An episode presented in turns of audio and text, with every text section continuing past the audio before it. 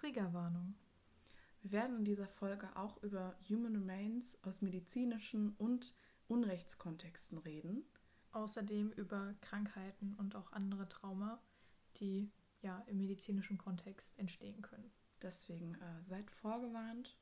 Diese Folge ist trotzdem sehr spannend geworden, aber einfach nur, dass ihr Bescheid wisst, was jetzt alles auf euch zukommen könnte. Ansonsten hört ihr einfach beim nächsten Mal wieder rein. Genau. Tschüss. Hallo und herzlich willkommen zum Podcast Museum Was muss mit mir, Pia May, und meinem heutigen Gast Lisse. Hallo. Ja, Lisse kennt ihr schon aus den ersten Folgen und sie macht jetzt gerade Praktikum in einer universitären Sammlung und ich, da dachte ich mir, schnapp ich sie mir mal. Ja, ich habe morgen tatsächlich meinen letzten Arbeitstag und habe dann vier Wochen Praktikum in den medizinhistorischen Sammlungen am Institut für Geschichte der Medizin hier in Würzburg gemacht. Und ja, wenn es um Sammlungsthemen geht, bin ich ja sowieso gerne dabei. Mhm. Deswegen mal schauen, was ich euch dann heute alles berichten kann. Ich denke viel. Ich habe schon ein bisschen was mitbekommen, deswegen ich bin sehr gespannt, worüber wir alles reden werden, auch wenn wir auch schon ein Skript haben. Genau, vielleicht erstmal sollten wir universitäre Sammlungen ein bisschen definieren, weil, also ihr kennt ja schon die Sammlung an sich, aber universitäre Sammlungen sind nochmal so ein Spezialgebiet der, der Sammlungsarbeit, könnte man sagen. Genau, ich habe dafür eine Definition von 2011 mitgebracht. Da hat der Wissenschaftsrat nämlich die Empfehlung zur wissenschaftlichen Sammlung als Forschungsinfrastrukturen veröffentlicht. Und das Zitat über die Definition habe ich ein bisschen gekürzt, aber dort heißt es, als Universitätssammlung gelten alle aktuell oder ehemals zu einer wissenschaftlichen, theologischen und künstlerischen Hochschule gehörenden Sammlungen mit gegenständlichen und audiovisuellen Objekten. Auch Orte, an denen lebende Organismen aufbewahrt werden, also zum Beispiel botanische Gärten oder Aquarien, sowie mit der Universitätsgeschichte verbundene Memorialeinrichtungen, die in Lehre und Forschung genutzt werden und oder museale Funktionen erfüllen. Das ist sehr lang und das ist noch die kurze Variante, finde ich sehr spannend. Kurze Frage, was sind Memorialeinrichtungen? Ich gehe mal stark davon aus, dass es äh, eine Art Gedenk, Gedenkstätten, Gedenkhäuser Ah. sind. Also äh, ganz häufig, oder auch Würzburger Beispiel ist doch eigentlich dann die Röntgen-Gedächtnisstätte zum Beispiel, Mm, ja, sein ja. Büro. Okay, ja, macht Sinn, macht Sinn, ja. Ich dachte so, keine Ahnung, Memorialeinrichtung kann ja auch irgendwie, äh, hätte ich jetzt gedacht, dass das irgendwie möglicherweise Professoren sind, die Dinge gesammelt haben. Aber das sind ja dann eigentlich Privatsammlungen, die überführt werden in Universitäten. Also in Universi- Universitätssammlungen. Das kann passieren, das kann ein Grund sein, warum Universitätssammlungen entstehen oder halt Objekte akquirieren, wenn Professoren privat gesammelt haben. Na, da kommen wir auch gleich, wie, wie Dinge entstehen eigentlich schon. Ganz genau. Also auch da, wie in der Sammlungsfolge an für sich, Universitätssammlungen haben verschiedenste Ursprünge, aber alle eigentlich hängen wieder mit der Bildung zusammen, was ja auch der ureigene Ursprung einer Universität wiederum ist. Mhm. Und für Forschung und Lehre hat man Objekte benötigt, die dann eben in diesen Sammlungen aufbewahrt wurden. Man muss zurückgehen in die Zeit vor Beamer, PowerPoint-Präsentationen und ja, Projektoren, die so schön laut waren, mit so einem ganz leichten Müffelgeruch. Da gab es dann meistens keine, das gab es früher ja noch nicht, deswegen musste man irgendwie anders lernen. Ich finde es sehr spannend. Also ich habe äh, einmal dürfte ich in einer, für ein Seminar in die Forschungsstelle Für historische für Bildmedien. historische Bildmedien, Entschuldigung, die wurde vor kurzem umbenannt. Die ist sehr spannend, weil die ganz viele alte Schulwandbilder haben. Und die halt eben von, also die werden, die, die gehört zu der Pädagogik, die Sammlung, weil natürlich sinnvoll, die Schulwandbilder werden in Schulen verwendet und so weiter. Die gab es früher bei uns auch. Mein Geschichtslehrer hat plötzlich in der 12. Klasse mal so ein Bild ausgerollt und alle waren so, was macht er damit? Und solche Dinge sind, werden halt auch gesammelt, um eben pädagogische Forschung zu betreiben. Also wie hat man früher gelehrt, weil natürlich dort auch natürlich auch Rassenkunde geze gezeigt werden in manchen Bildern oder halt eben Sachen wie, wie wurde früher Dinge getan und so weiter, also sozusagen Arbeitsabläufe oder so. Es gibt ein, ein riesiges Bild zu einer Dorfidylle, das ich voll spannend finde. Und sowas muss ja auch gesammelt werden. Also das haben wir in diesem Seminar sehr viel gemacht, im Sinne von, um forschen zu können, brauchen wir Dinge, die wir beforschen können. Und wir können ja nicht immer, keine Ahnung, moderne CT-Bilder erforschen. Das wird dann auch irgendwann mal sehr langweilig. Deswegen sind Forschungen eigentlich da. Oder halt Sammlungen, die wir heutzutage haben. Genau, zum Beforschen, aber auch für die Lehre natürlich. Also die an, an Objekten kann natürlich auch viel vermittelt werden, mit Objekten kann viel gelernt werden. Und das ist zum Beispiel auch der Ursprung der medizinhistorischen Sammlungen ähm, hier an der Uni, beziehungsweise ein Ursprungsaspekt, wenn man so möchte, weil die Sammlung aus der chirurgischen Sammlung hervorgegangen ist. Und die wurde tatsächlich Ende des 18. Jahrhunderts gegründet, um einfach den Studenten an den, ja, an den Materialien, an den Objekten mit den Instrumenten beizubringen, wie Chirurgie funktioniert, wie man operiert. Und daraus hat sich das dann alles erst entwickelt. Jetzt ist ähm, ja auch ähnlich wie ähm, Wachsmoulagen. Ich weiß nicht, hat äh, die Sammlung auch Wachsmoulagen? Jein, also ich bin mir gerade nicht sicher, ob es als Wachsmoulage zählt, was, was sie da haben. Es sieht auf jeden Fall so aus und ich glaube schon. Ich glaube, die haben ein paar, ja.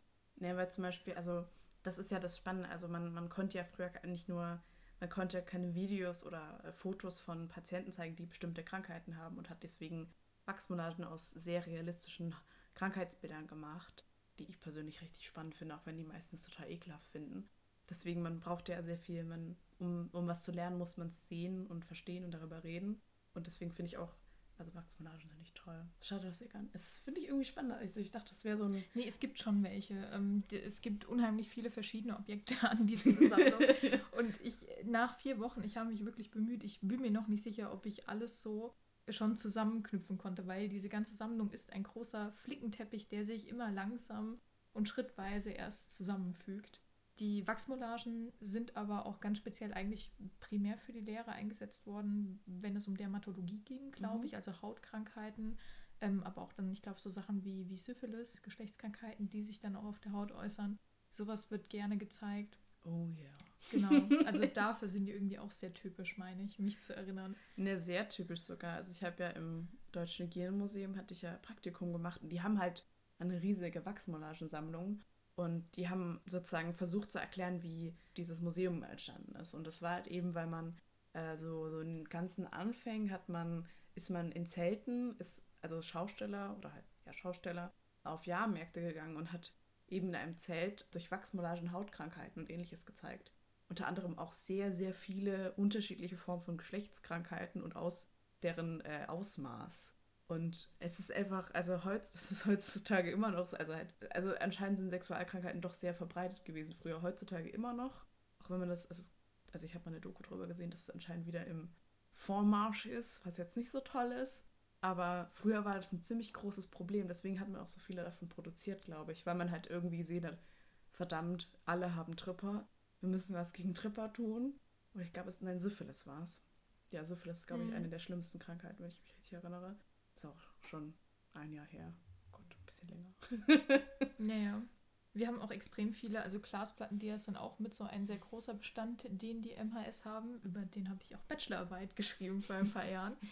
ähm, und da gibt es auch relativ viele Darstellungen von Syphilis und das sind primär so Aufklärungsvorträge eigentlich. Die sind noch alle mit so einem kleinen Hinweis versehen, dass die tatsächlich aus dem Deutschen Hygienemuseum kommen oder beziehungsweise mal vom Deutschen Hygienemuseum hergestellt wurden. Man dann wieder auch sieht, dass da eben so ein großer Auftrag da war, der Öffentlichkeit Hygiene beizubringen oder halt mehr über die eigene Gesundheit. Mhm, voll, voll spannend. Das Museum ist halt toll. also die haben wirklich sehr viel gemacht. Das ist voll spannend. Aber anscheinend, also sozusagen die, wie ist denn die Sammlung dann entstanden? Also es ist ja auch, es ist ja nicht nur eine Sammlung, also es ist ja, der Titel ist ja auch Sammlungen, also Plural. Und wir haben auch schon, also ich weiß vor allem von der Optik und der Chirurgie und es gibt die Frauenklinik. Ähm, was gibt es noch? Also, Oder wie sind die zusammengekommen sozusagen? So ganz genau kann man das eigentlich nicht sagen, weil auch immer noch Teile auftauchen, weil immer noch Teile nicht am Institut selber sind, sondern natürlich auch in Benutzung. Und also an anderen Instituten dann. Bei den medizinhistorischen Sammlungen am Institut für Geschichte der Medizin ist es demnach so, wir haben kein wirkliches Gründungsdatum. Es wird meistens einfach gesagt, okay, wir, wir nehmen das der chirurgischen Lehrsammlung. Die ist Ende des 18. Jahrhunderts entstanden, ähm, hat damals noch zum Julius-Spital hier gehört und wurde dann stets erweitert und angepasst und in der Lehre eingesetzt, aber auch schon der Öffentlichkeit zugänglich gemacht an zwei Nachmittagen in der Woche, glaube ich. Es handelte sich eben um keine historische Sammlungstätigkeit. Die Objekte waren alle zeitgenössisch, wurden also eingesetzt. Und dann 1823 bis 31 geht die Sammlung in den Besitz der Uni über. Und auch eben seit 1823 passiert das dann mit dem, äh, mit, der Zugang, mit dem Zugang für die Öffentlichkeit. Und Ende des 18. Jahrhunderts hört es dann langsam auf, dass nur zeitgenössische Objekte in der Sammlung sind, weil die immer weiter erweitert wurde, weil es einen technischen Fortschritt gab. Und dann hat man auch begonnen, eben die Objekte historisch zu vergleichen, also den Studierenden zu zeigen, wo kommen die, die ganzen Instrumente, die sie heute haben, eigentlich wirklich her, wie hat man früher operiert. Und ja, das war so der, der, der Urzweck dieser Sammlung. Bis 1921 ist eigentlich wenig passiert, weil das das Gründungsjahr dann ist für das Institut für Geschichte der Medizin durch ähm, Georg Sticker. Und im gleichen Jahr kam es dann auch zu einer Trennung zwischen Uni und Julius-Spital und dadurch ging dann die chirurgische Sammlung an äh, das Institut für Geschichte der Medizin über. Und das kann so als das erste Gründungsdatum eigentlich gelten, ah, weil okay. tatsächlich das Institut wurde dann 1936, 37 wieder aufgelöst. Die Objekte wurden niemals ausgepackt, in, nicht wirklich in spezifische Sammlungsräume verbracht oder ausgestellt, sondern die haben dann über, äh, verpackt den Zweiten Weltkrieg einfach so überstanden. Mhm. Und 1953 kam es dann zu einer erneuten Gründung des Instituts, aber bis dahin hatte sich das Interesse an dieser Sammlung einfach komplett verlaufen. Und erst 2011 durch die Empfehlung des Wissenschaft, die der Wissenschaftsrat rausgebracht hat, kam dann wieder ein generelles Interesse für Sammlungen bei Lehrenden wieder auf. Und in dem Zuge hat dann auch eben Karin Nolte sich den medizinhistorischen Sammlungen ab 2014 gewidmet, ähm, die chirurgischen Instrumente alle ausgemessen, verpackt, dann auch teils zu Restauratorinnen natürlich verbracht, dass die wieder hergestellt werden, weil Eisen korrodiert und die meisten Instrumente sind ja eben aus Eisen. Und das ist so, ja, eigentlich dann der heutige, der moderne Startschuss dieser Sammlung wieder, wo sie aus der Versenkung hochkommen. Und seitdem haben sich dann auch andere Sammlungsteile hinzugefügt. Also die, die Objekte aus der Frauenklinik mhm. sind ein Teil, wo dann Geburtszangen und solche tollen Sachen mit dabei sind. Es gibt dann die Glasplattendias, die aufgetaucht sind, auch an unterschiedlichsten Stellen, wo ich jetzt während meines kompletten Praktikums eigentlich gerätselt habe und versucht habe herauszufinden, was eigentlich die Provenienz dieser Objekte ist. Weil natürlich auch die Institutsräume selber gewechselt haben über die Jahre und man nicht mehr genau weiß, was wo gelagert hat, was wie wo aufgetaucht ist, aber plötzlich einfach dann existiert und in den Sammlungen ist. Und jetzt als meine Aufgabe war es eigentlich, oder die und das Sammlungshiwis war es, Objekte aus dem Anatomischen Institut herauszunehmen und die in die Sammlung zu überführen. Also da ist jetzt dann schon wieder ein neuer Sammlungsteil dazugekommen. Also es ist ein, ja, es ist ja das Spannende, also sozusagen ähm, Sammeln hört vor allem in Universitäten nie auf, weil ja genau. sozusagen Universitäten ja auch für Fortschritt stehen sollen. Das ist in, ich glaube, Museen haben es dann so ein kleines bisschen leichter, die müssen zwar auch immer wieder neu sammeln, aber die haben nicht so diesen Druck, die haben nicht diesen extremen Druck, Dinge, die sagen, die haben nicht so viel, die müssen also sozusagen, die können immer, immer wieder neue Sachen dazu packen, während halt universitäre Sammlungen sind fast schon prädestiniert dazu, jedes Mal Neues aufzunehmen, sobald was Neues entwickelt wurde. Weil es muss ja dann auch wieder sagen, das, was Alte muss ja bewahrt werden. Genau, also äh, meine, meine Praktikumsbetreuerin äh, Sabine Schlegelmich hat dazu auch gemeint, dass ihr Sammlungskonzept eigentlich ist, alles das zusammen, was mit der Uni zusammenhängt, was historisch zur Uni gehört und zu ihrem Fach natürlich gehört. Und da sammelt sich schon einiges an. Also zum einen besteht natürlich auch immer noch die Schwierigkeit, dass historische Objekte oder generell Objekte, die in solche Sammlungen passen, nicht als solche erkannt werden von den einzelnen Instituten oder Lehrstühlen oder Professuren, wo auch immer die lagern und dann auch weggeworfen werden, anstatt sie an die betreffenden Sammlungen zu übergeben. Und ja, dieser, dieser Fortschritt, der an Unis entsteht, dieses kontinuierliche Forschen, produziert natürlich auch relativ viele historische Gegenstände. Das ist ein stetiger, stetiges neues Sammeln. Zum Glück muss man es nicht kaufen, weil man hat es ja schon sozusagen, aber es ist trotzdem, man muss die Räume dafür finden. Und wie man sieht, ist es ein stetiges Chaos. Ja, also die ähm, Raumsituation ist wirklich prekär. Mhm. Ähm, ich kann da nicht für alle Unisammlungen natürlich sprechen, aber auch in musealen Sammlungen, also Sammlungsräume, gerade wenn wenig Gelder zur Verfügung stehen, sind meistens unschön und schädlich mhm. für die Objekte. Ja. ja. Man sieht das traumatisierte Gesicht von Pia hier neben mir, nur dass äh, unsere Hörer das auch sehen können. ich glaube, das ist äh, auch eher so ein Symptom ein Symptom für also Geldmangel natürlich und vor allem, dass, dass man ähm, zu wenig Beachtung dem, Ganzen gibt. Ähm, obwohl natürlich, man muss dazu sagen, natürlich die MuseumsmitarbeiterInnen das meistens nicht sehen. Die sehen ja, was passiert, aber die können selbst meistens nichts dafür tun. Ja, ich habe schon, also ich habe schon einige Praktikas gemacht und die Praktikas von, anderen, von meinen KommilitonInnen mitbekommen, die teilweise wirklich Sachen erzählen, wo man sich so denkt, oh, ja. also wirklich, wirklich ein großes Uff muss da dahinter stehen. Es ist, vor allem es ist auch, also ich habe wirklich, ich habe selbst in einem Museum gearbeitet, wo man gerade erst dabei ist, die Dinge wieder zu sammeln und zu suchen und da kommen immer wieder neue Objekte hervor, was nicht deren Schuld ist, es ist einfach die, das Problem zu wenig Arbeitskräfte, zu wenig von Anfang an gemacht, beziehungsweise alles noch nicht digital und dadurch kann man auch nicht wissen, wo alles ist. Es ist halt ein Riesenchaos, wenn nichts digitalisiert ist, hm. was halt natürlich auch schädlich für die Objekte ist, aber auch irgendwie schädlich für einen selbst, weil man will ja den Objekten auch irgendwie Gutes tun, man will sie bewahren. Das ist eigentlich die einzige Aufgabe einer Sammlung im Kern. Ja, ja. Ja, also erstmal das Bewahren, dafür werden die angelegt. Und es ist halt wirklich sehr schade, aber da ist, glaube ich, einfach eine Diskrepanz zwischen den Menschen, die in Sammlungen arbeiten und dann den Menschen, die die Räume vergeben dafür. Und das ist an Universitäten, denke ich, noch mal schwieriger als direkt an Museen, weil wenn man Museumsgebäude baut, dann denkt man schon an so etwas wie ein Depot, wenn das jetzt nicht unbedingt historische Gebäude sind, die umfunktioniert werden sollen. Aber an der Uni wird dann gesagt, okay, wir haben hier einen Raum frei mhm. und den kriegt ihr jetzt und das muss euch reichen. Aber wie dieser Raum aussieht, was da drin vor sich geht, wie die klimatischen Bedingungen sind, das wird nie bedacht.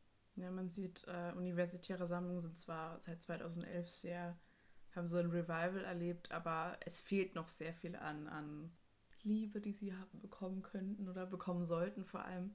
Ich fand also in dem Seminar, wo ich halt ähm, praktisch, also ich hatte, das war halt, ich sollte, also es war in dieser Sammlung über halt Schulwandbilder und wir sollten, ein Schulwandbild ähm, sollte halt eben jeder erforschen sozusagen. Und ich fand es voll spannend, weil wir saßen also in diesem Raum und dann habe ich mir eins ausgesucht, das war eine Wandkarte, die ich auch in einer Folge dann auch ein bisschen mehr präsentieren und erleuchten werde, weil ich sie großartig finde. Und die Frau meinte so, oh, toll, das haben wir noch gar nicht gemacht. Und ich so, okay, weil die halt einfach so nicht hinterherkommen, weil das halt einfach, das ist die größte Sammlung an Schulwandbildern Deutschlands. Das muss man sich mal vorstellen. Die sind auch, glaube ich, nur zu dritt oder, oder so. Also es sind total wenige, die da drin arbeiten und halt alles ähm, inventarisieren und erforschen, weil halt die Objektrecherche dazugehört. Also das hast du ja auch gemacht. Du hast die Glasplatten also halt erforscht, beziehungsweise halt die Provenienz so ein bisschen rausgefunden auch. Ja, aus Versehen. Mehr oder minder. Aus Versehen! ja, also es ist so ein bisschen äh, ungewiss, wo die eben herkommen, ähm, welche wann, wie, wo in die Sammlung eingetreten sind und von welchen Orten.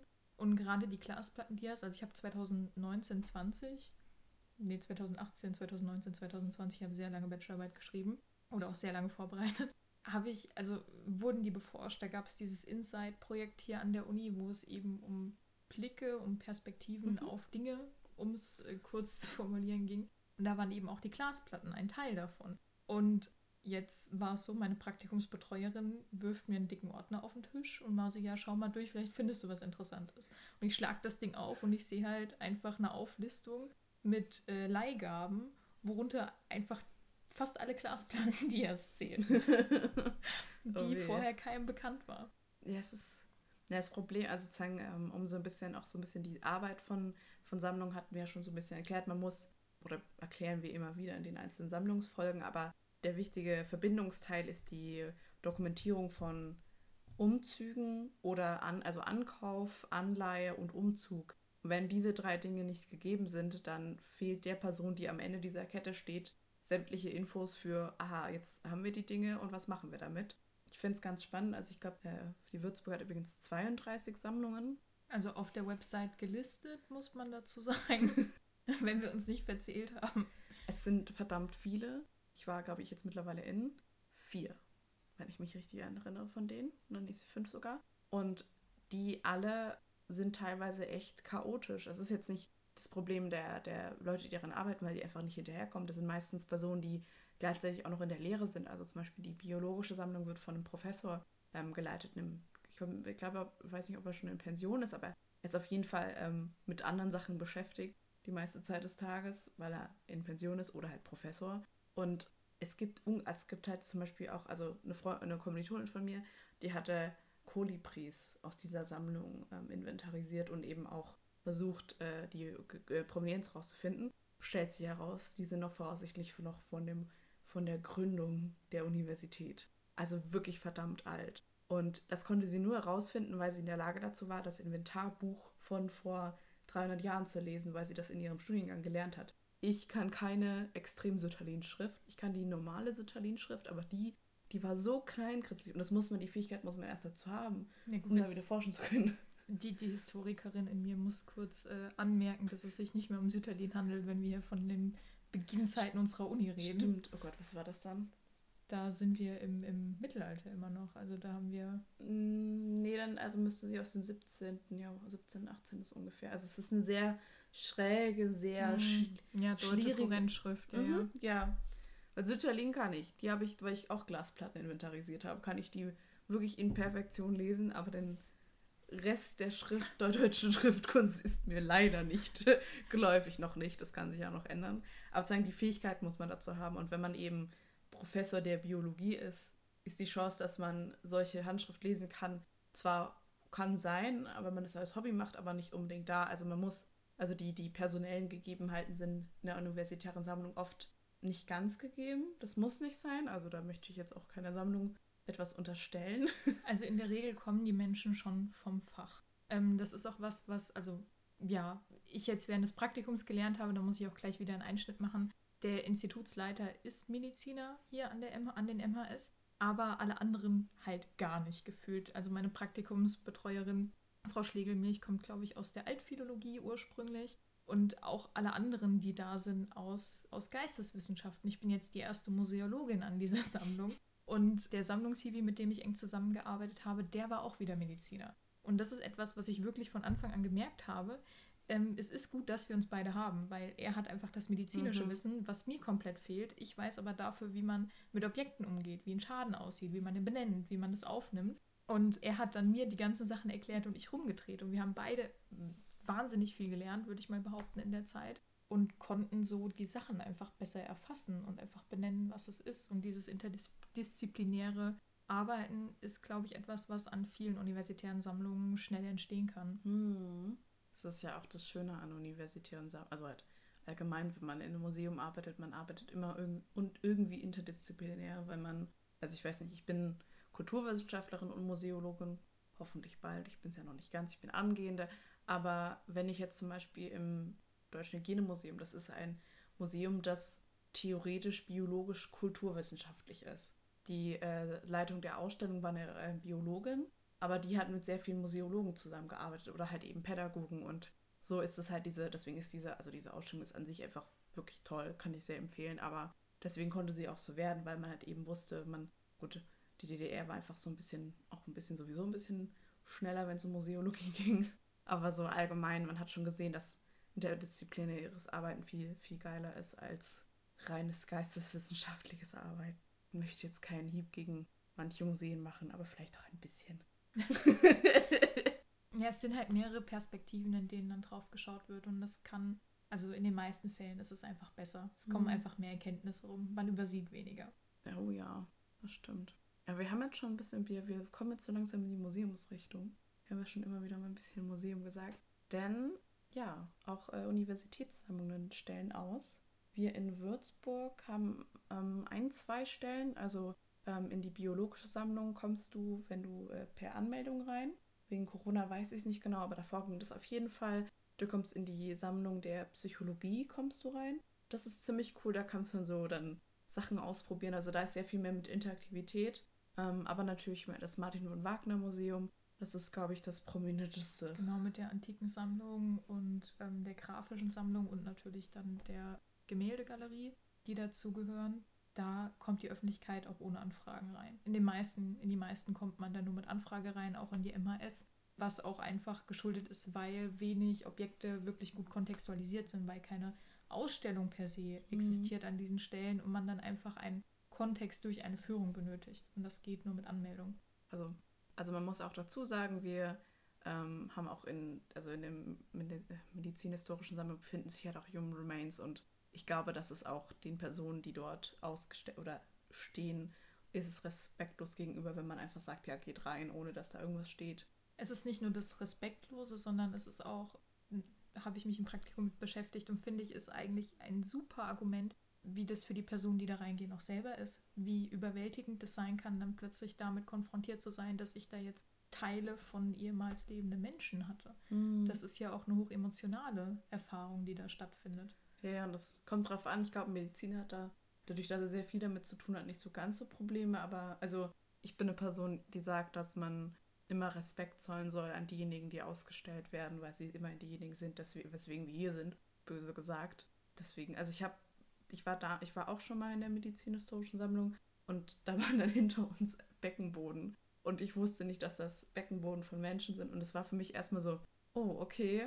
Deswegen, ja, es ist ein ziemlich gutes Argument, muss ähm, ich sagen. Da muss man aber auch gerade nochmal einhaken. Da hat sich die, also Frau Schlegelmilch war das, glaube ich, ziemlich alleine, hat sich da nochmal Gedanken drüber gemacht und hat das mit den Human Remains gekennzeichnet. Also es gibt mm. jetzt einen Sammlungsraum dezidiert für Human Remains. Mm. Zusammen mit dem äh, Medizinsammlungs-Hiwi konnte sie auch genau herausfinden, was jetzt Human Remains sind und was eben nicht. Also da diese Unterscheidung treffen, was auch äh, sehr, sehr wichtig ist, weil es natürlich auch mittlerweile Plastikknochen und alles mhm. Mögliche für die Lehre gibt. Und die sind eben da ja jetzt untergebracht und auch gut und sicher untergebracht. Und sie, also weil eben an dem Institut für Geschichte der Medizin auch das Wahlfach, oh Gott, wie hieß es? Genau, Geschichte, Theorie und Ethik der Medizin liegt, werden die auch in der Lehre von ihr zum Teil eingesetzt. Mhm. Und auch da also da versucht sie dann eben diesen, was man Medizinern gerne andichtet und was auch wahr ist, diese Abgestumpftheit, die die vielleicht empfinden, mhm. das den nochmal zu nehmen und dann diesen ethischen Diskurs anzuleiern.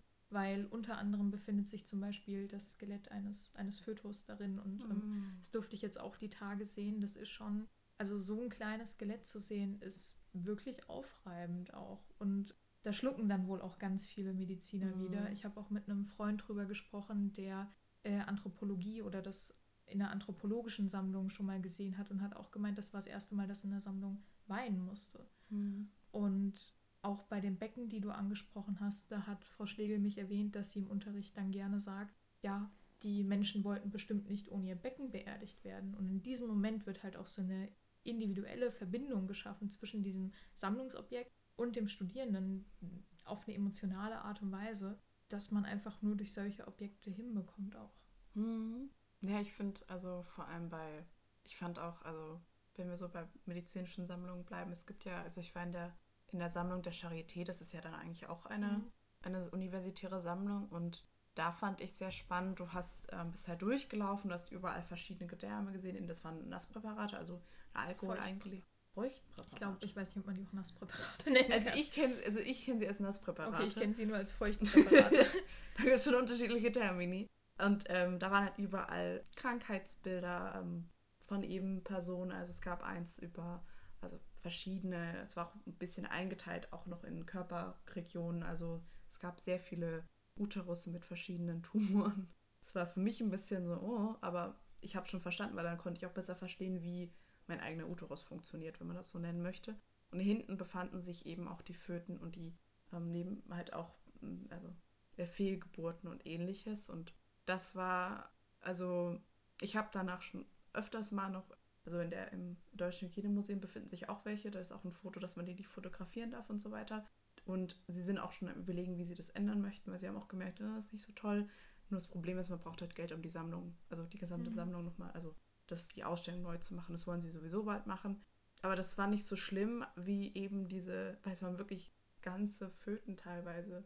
Und für mich war das so, ich komme da rein, war so, es war schon mit einem Schild davor, aber es war wirklich am Ende des Ganges. Und ich habe nicht verstanden, warum das als, am Ende des Ganges ist. Den Rest habe ich verstanden, ganz ehrlich. Also ich bin eine Person, ich habe persönlich nichts gegen Körperteile, wenn sie gespendet werden. Ähm, bei mir im Ausweis steht auch, ich möchte gespendet werden, weil ganz ehrlich, ich, wenn ich danach, also wenn ich, also wenn ich irgendwie in Alkohol eingesetzt werden und jemand kann mehr aus einer Krankheit lernen, dann habe ich ja einer anderen Person auch geholfen. Aber es ist nur mein persönliches Empfinden. Ich weiß nicht, wenn eine Person sagt, oh bitte nicht, ich will bitte unbedingt verbrannt werden, dann müssen wir die auch, auch respektieren. Und wir wissen halt bei den meisten bestimmt nicht, was da genau vorgefallen ist. Ähm, das ist tatsächlich, also äh, allein über Human Remains aus dem medizinischen Aspekt heraus, nicht äh, aus kolonialen Verhältnissen oder so, könnte man bestimmt eine eigene Folge machen. Weil gerne, da bin ich sofort dabei. eine Folge über Human Remains wäre echt mal angebracht. Zu der vielleicht als Zugang, also ich möchte sie machen, aber ich finde es ganz wichtig, dass wir davor, weil wir halt auch über koloniale Tech-Kontexte reden, dass wir erst Provenienz, dann koloniale Kontexte sozusagen in einem Einklang nach und nach in der, in der Forschungsfolge machen. Weil, also in nächster Folge reden wir auch ein bisschen über so Ethik des Sammelns, ein bisschen, damit wir. Ich glaube, man muss vorbereitet werden mhm. auf dieses Thema, weil ich glaube, sonst kommt man so in so ein, so wird man reingeworfen. Und ich möchte, dass ihr als Zuhörer nicht in, eine, in ein Thema reingeworfen werdet, wo ihr das Gefühl habt, ihr seid A noch nicht bereit dafür. Also ihr könnt es, ihr müsst es ja auch nicht anhören, aber auch nicht, dass ihr ja das Gefühl habt, dass ihr unvorbereitet da hineingeworfen werdet. Das weil ich, ich bin es nicht, ich kenne mich damit aus, weil ich das halt im Studium schon oft genug gemacht habe und mich auch persönlich auch sehr viel damit auseinandergesetzt habe, aber es muss ja nicht für euch sein. Das ist ja eine, ja, meine Tante hat das vor kurzem als Museum äh, jung und spritzig bezeichnet. Deswegen, wenn ich harte Themen ansprechen möchte, möchte ich das auch wirklich in einem, ja, einem angemessenen Kontext machen, mit guter Vorbereitung davor. Auf jeden Fall. Aber jetzt zurück von Human Remains zu Ausstellungen. Also wir haben schon besprochen, äh, manche sind extrem öffentlich. Also ich glaube, ins Martin von Wagner kommt man sonntags immer kostenlos rein. Ich weiß nicht, wie lang, ich weiß nicht, wie die Öffnungszeiten von dem Museum sind. Also als ich da war, war es, glaube ich, nur sonntags, war, glaube ich, auch während Corona.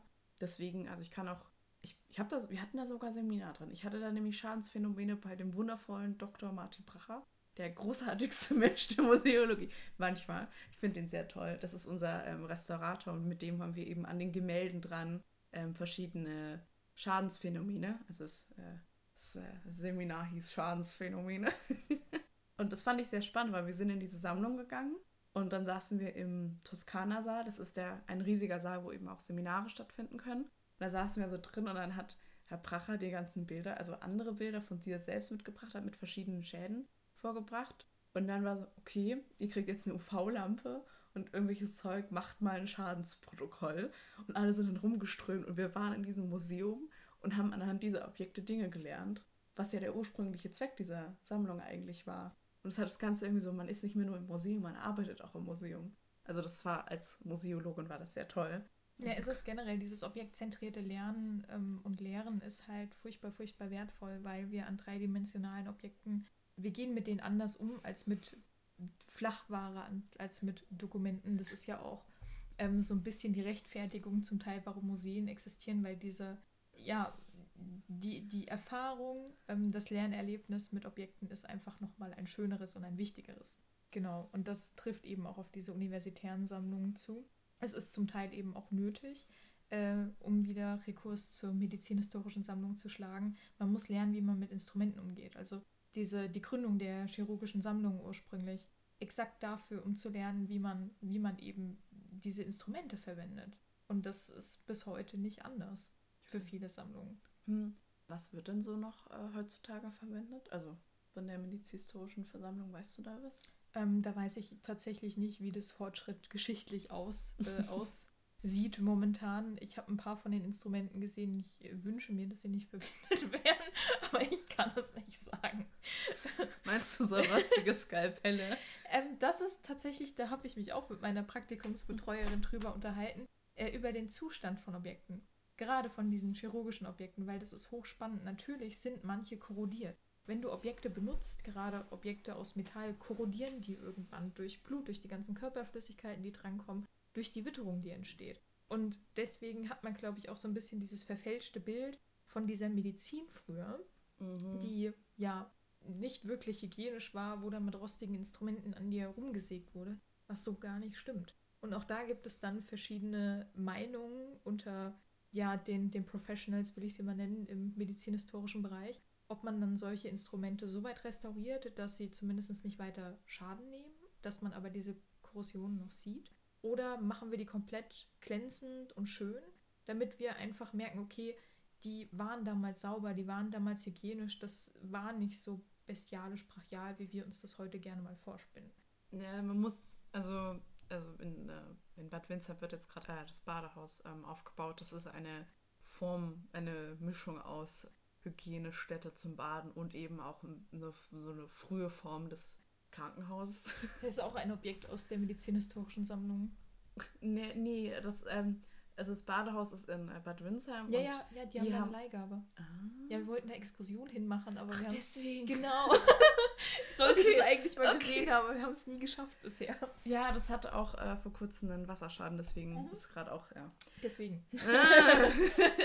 nee, das Spannende an denen ist halt, die haben, ähm, die erklären auch so ein bisschen so die äh, Hygienemaßnahmen von früher.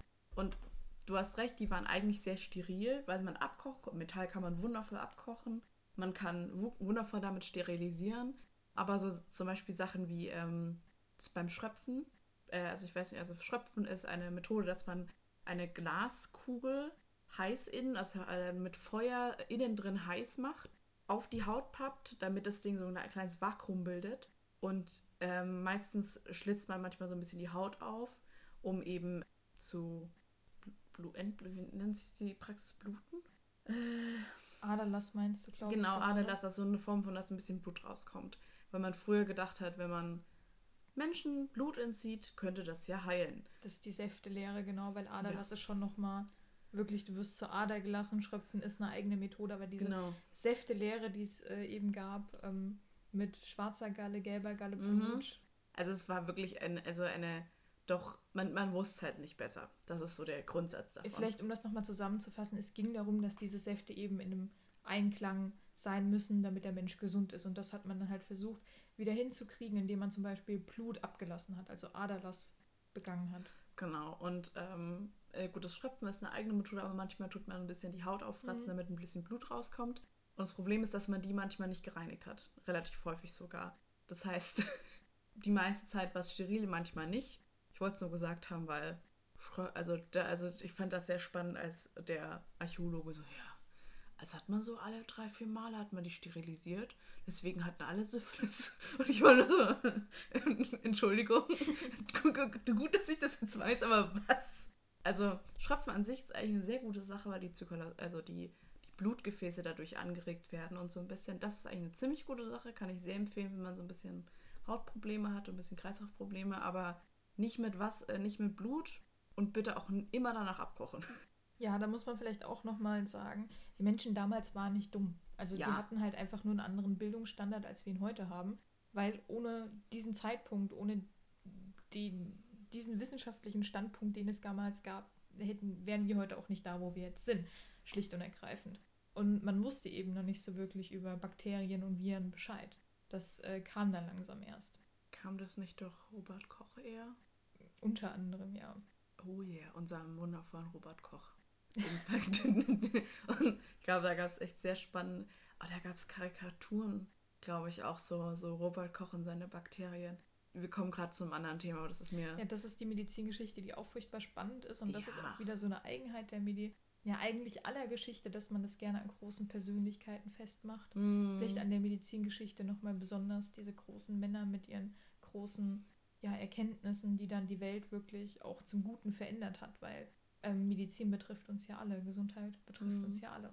Man muss, ich finde auch, das ist ein sehr spannender Faktor der die Person, weil zum Beispiel ich habe äh, eine Woche lang im Archiv gearbeitet oder halt Praktikum gemacht und man hat wirklich gesehen, wo die Prioritäten dran lagen. Also die Prioritäten, also das Archiv in äh, der Universität Würzburg muss für 60 Jahre alle Akten der Diversität aufbewahren. Also von den ersten Akten der Protokolle von äh, Studentenraten oder halt ähm, Studienräten und so weiter, bis hin zu eben auch Karteikarten der Studierenden, die hier waren. Das ist eine wunderschöne, so eine braune Kasten mit von A bis Z, wo dann ganz viele unterschiedliche Personen eben als Karteikarte zu finden sind bevor eben das Ganze ähm, ja, äh, digital gemacht wurde. Und man hat wirklich, also böse gesagt, gesehen, dass eben Röntgen sehr wichtig ist. Also es war auch zu dem Zeitpunkt Röntgen, ja, also es hat noch mehr Sinn gemacht, warum man Röntgen sehr besonders fand. Aber man sieht ja halt schon, also auch wenn man im Ringpark geht, welche Personen sind wichtig. Braun, Siemens, Röntgen. Das sind so Kölliker. Ganz viele ja. Leute, die sehr, sehr wichtig sind für die wundervolle. Für die Universität. Genau. Ja. Aber böse gesagt, also vor allem Männer können das sich auch mal ein bisschen ändern. Keiner Seitenhieb. Aber man sieht, dass relativ häufig auch die Sammlungen, die halt essentiell wichtig sind, werden mehr gefördert. Also die, wo ich auch dazu sagen muss, es gibt auch, es gibt auch Sammlungen unter Verschluss, die eben nicht öffentlich sind, wie eben die, der Datenschutz in Archiven, aber auch die äh, Akten, die Krankenakten der Universitätsklinik äh, der äh, 36er bis 45er Jahren, wo eben auch Euthanasie betrieben wurde. Also die sind, äh, wir, wiss, also wir wissen, dass wir Euthanasie betrieben haben, beziehungsweise die Universität Würzburg, aber die Akten sind aus Privatsphäre nicht zugänglich. Also ich habe einmal eine riesige Reihe gesehen. Ähm, ich habe sie nicht angefasst, weil ich Angst davor hatte.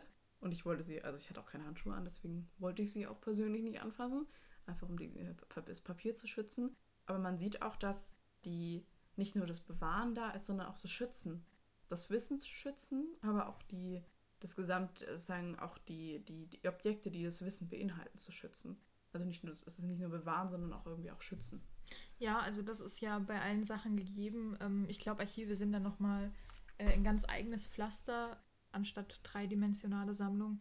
Aber natürlich muss immer eine Forschungsanfrage vorher mhm. passieren. Es muss dann äh, mit dem Objekt richtig umgegangen werden. Und das ist auch so was, was ein bisschen häufig wohl zur Sprache kommt, dass einige Museen oder öffentliche Museen gerne hätten, dass eigentlich mehr mit den eigenen Objekten geforscht wird. Mhm. Aber es ist vielen, glaube ich, gar nicht bekannt, dass man damit forschen kann, während eben im universitären Rahmen der Fokus da sehr stark drauf liegt. Und dann kommt es auch wieder auf die Objektgruppe an, worüber geforscht wird, weil die meisten haben dann doch eher einen historischen Blick auf die Sammlung oder die Sammlungen haben historische Aspekte. Und dann müssen eigentlich zum Großteil wieder Geschichtswissenschaftler ran oder Leute, die diese Kenntnisse haben oder mhm. dieses methodische Arbeiten kennen. Und da muss ich sagen, habe ich so in meinem Geschichtsstudium schon gemerkt, dass Historiker ein bisschen Angst vor dreidimensionalen Objekten haben. Also die Realienkunde ist eine historische Hilfswissenschaft oder historische Grundwissenschaft, die sich nicht sonderlich großer Beliebtheit freut. Also wir sind, wir wälzen dann doch lieber irgendwie Flachware, Dokumenten, Akten, alles, was Schrift hat und belesen werden kann, aber nicht was, was man haptisch wirklich greifen kann. Also ich äh, muss mich, äh, muss die EVK auch ein bisschen outen. Wir sind eher personenbezogen. Wir haben unsere Bücher, die wir gerne lesen, aber ähm, obwohl Objekte und die materielle Kultur bei uns sehr wichtig ist, aber es scheint immer doch eher auf den Menschen am Ende zu, äh, zu hinzulaufen sozusagen. Also man merkt das ja schon, dieses dass es sehr menschenbezogen ist. Also egal, also alle, also dadurch, dass wir diese Dinge schaffen, ist es natürlich auch menschenbezogen. Aber Dinge zu lesen, wo eine Person ihre Gedanken anordnet, ist anscheinend irgendwie für, für viele sehr viel einfacher, als die Objekte anzusehen, mit denen es passiert ist. Gut, ich meine, also wenn ich jetzt zum Beispiel irgendein mathematisches Gerät, äh, das wir vorhin gerade besprochen hatten, also wenn ich ein mathematisches Gerät in der Hand habe, weiß ich sehr wenig darüber, weil ich kann nur sagen, oh, okay, da ist das, da ist so ein Schalter und so weiter. Aber wenn ich dann sagen die Anleitung dazu lese, was ja auch wieder Flachware ist, die auch mit behalten werden muss, ähm, kann ich das auch irgendwie verstehen, obwohl ich zugeben muss, ich bin nicht so der beste Mathematiker, aber ich versuche es.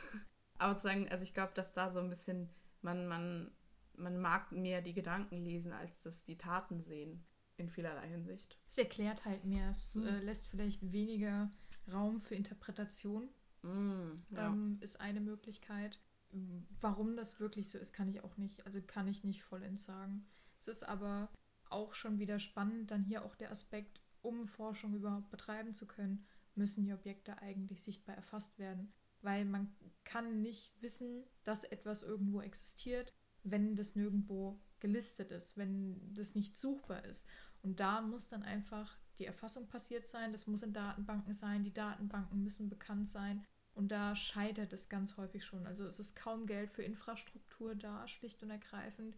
Die Zeit fehlt, um die Objekte, also Zeit und Geld auch wieder, um die Objekte zu inventarisieren, zu erfassen, zu beforschen, um auch Provenienzlücken zum Beispiel, wie am Anfang besprochen, zu schließen.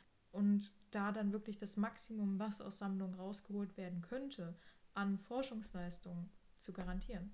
Wir sehen, wir müssen universitäre Sammlungen mehr fördern ja, also man muss viele Sachen in Sammlungen und Museen mehr fördern. Aber das stimmt halt einfach schon. Also lohnt es sich überhaupt, die Sachen zu. Also, das ist eine Frage, die ich mir gerne stelle. Lohnt es sich, die Sachen zu erhalten, wenn ich damit nichts tun kann? Hm. Ich glaube, man, man denkt ja immer, man kann nichts damit tun, aber dann kommt plötzlich ein äh, Doktorand und sagt: Oh, ich forsche gerade zu Augenchirurgie und ich brauche dringend dieses Objekt. Das ist ja das Problem, man muss es ja aufheben, weil möglicherweise kommt jemand, der forscht, was er dann zu Natürlich. Erkenntnissen führen kann. Aber durch die fehlenden Infrastrukturen, durch die fehlenden Gelder Ja. leiden natürlich wieder die Objekte und man weiß nicht, ob sie bis dahin überleben. Also es Mhm. ist schon einfach, es ist, ist sehr unbefriedigend irgendwie und es ist, man muss schon geduldig sein, wenn man in Sammlungen oder in universitären Sammlungen arbeitet. Es scheint ein hartes Pflaster zu sein.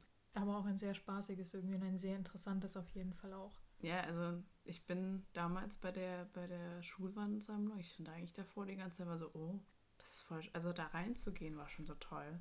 Und die paar Sachen, die sie ausgestellt hatten, da waren halt zwei Sachen aus der Nazi-Zeit draußen, die fand ich, also ich bin großer Interess, interessant von so, wie Dinge passieren können, wie Menschen sich ähm, Dinge zurecht machen. Und da gehört ja auch das dazu, dass man sich, dass äh, Schulbildung auch dazu führt, dass man ja Rassist wird irgendwie auf die Art und Weise. Das ist ja die eigene Bildung. Und da war dann eben, man kam rein und das zweite Bild davon war direkt eine Rassentafel. Und ich war so, okay, aber es hat auch Sinn gemacht, wenn man damit auch aktiv gezeigt hat, hey, wir haben hier ziemlich viele Sachen, die sehr böse sind und nicht toll für unsere Welt. Aber wir behalten sie da, um zu zeigen, wie die Dinge passiert sind. Deswegen mehr in Sammlungen gehen, mehr in Sammlungen investieren. Ähm, vielleicht gibt es ja mal eine Ausstellung dazu. Das finde ich geil. Also eine Ausstellung über Schulwandbilder. Ja, das ist vielleicht auch so was, was man nochmal ansprechen kann. Also man äh, muss als äh, Mensch, der in universitären Sammlungen arbeitet, auch ein gutes diplomatisches Gespür entwickeln. Wahrscheinlich auch in anderen Sammlungen. Ich glaube, darüber haben wir in der Sammlungsfolge auch schon ein bisschen gesprochen, wenn es Ja. um Akzessionen ging. mhm. Weil natürlich ähm, vieles von den Geschichten, vieles von den Objekten werden an einzelnen Personen festgemacht. Und gerade äh, in der Medizin gibt es eben durch die NS-Zeit unter anderem auch ein großes Kapitel Mhm. ähm, an Unrechtskontext, was durch einzelne Personen entstanden ist. Und diese Sachen werden natürlich auch gesammelt und zum Teil ist in verschiedenen Sammlungen bestimmt auch höchst individuell, aber zum Teil sind da auch nicht alle Objekte erfasst, zum Teil ist nicht bekannt, wo eventuell noch solche Objekte eigentlich zu finden sind. Und natürlich gibt es auch immer Nachfahren zu diesen Personen. Und natürlich hängt dann da auch ein Familientrauma irgendwo dran. Und Mhm. das ist ein hochemotionales Thema für die. Also da auch äh, zu wissen, wie man mit diesen Menschen umgeht, wie man die nicht verletzt und nicht retraumatisiert, vielleicht auch im schlimmsten Fall, äh, erfordert viel Fingerspitzengefühl. Ja, wenn man sich auch bewusst werden muss, was man da in der Hand hält. Kommt drauf an, aber doch relativ häufig. Ja, ich glaube, dann haben wir eigentlich so ziemlich alles irgendwie so halb abdecken können. Man merkt schon, es ist ein riesiges Thema und ich glaube, wir hätten noch drei Stunden drüber reden können. Deswegen, vielleicht gibt es ja ein, bald, äh, ein Part 2. Das könnte auch eine Möglichkeit sein, weil wir gerade noch so eine Diskussion hatten, ob wir wirklich alles haben. Oder wir reden noch ein bisschen in der Objektforschungsfolge drüber, weil wir da nämlich auch über ein Forschungsobjekt aus einer universitären Sammlung reden werden, das ich äh, recherchiert habe und das ich unglaublich spannend finde und ich hoffe, dass es Du hast das Schulwandbild schon erwähnt. Du musst es jetzt nicht Ja, so anteasern. ich werde es trotzdem noch anteasern. Ich liebe dieses, ich, es ist wundervoll. Das ist wirklich ein tolles Bild. Hör auf zu lachen. so ein Lacher fürs Ende, es gehört auch Ja. dazu. Dann ähm, danke schön, dass du da warst, Lisse. Danke, dass ich wieder hier sein durfte. Immer wieder gerne. Dann äh, Dankeschön fürs Zuhören. Ihr könnt uns natürlich gerne auf Social Media folgen, museum.was.muss. Und ja, Auf Instagram. auf Instagram, genau. Dann bis zum nächsten Mal. Tschüss. Tschüss.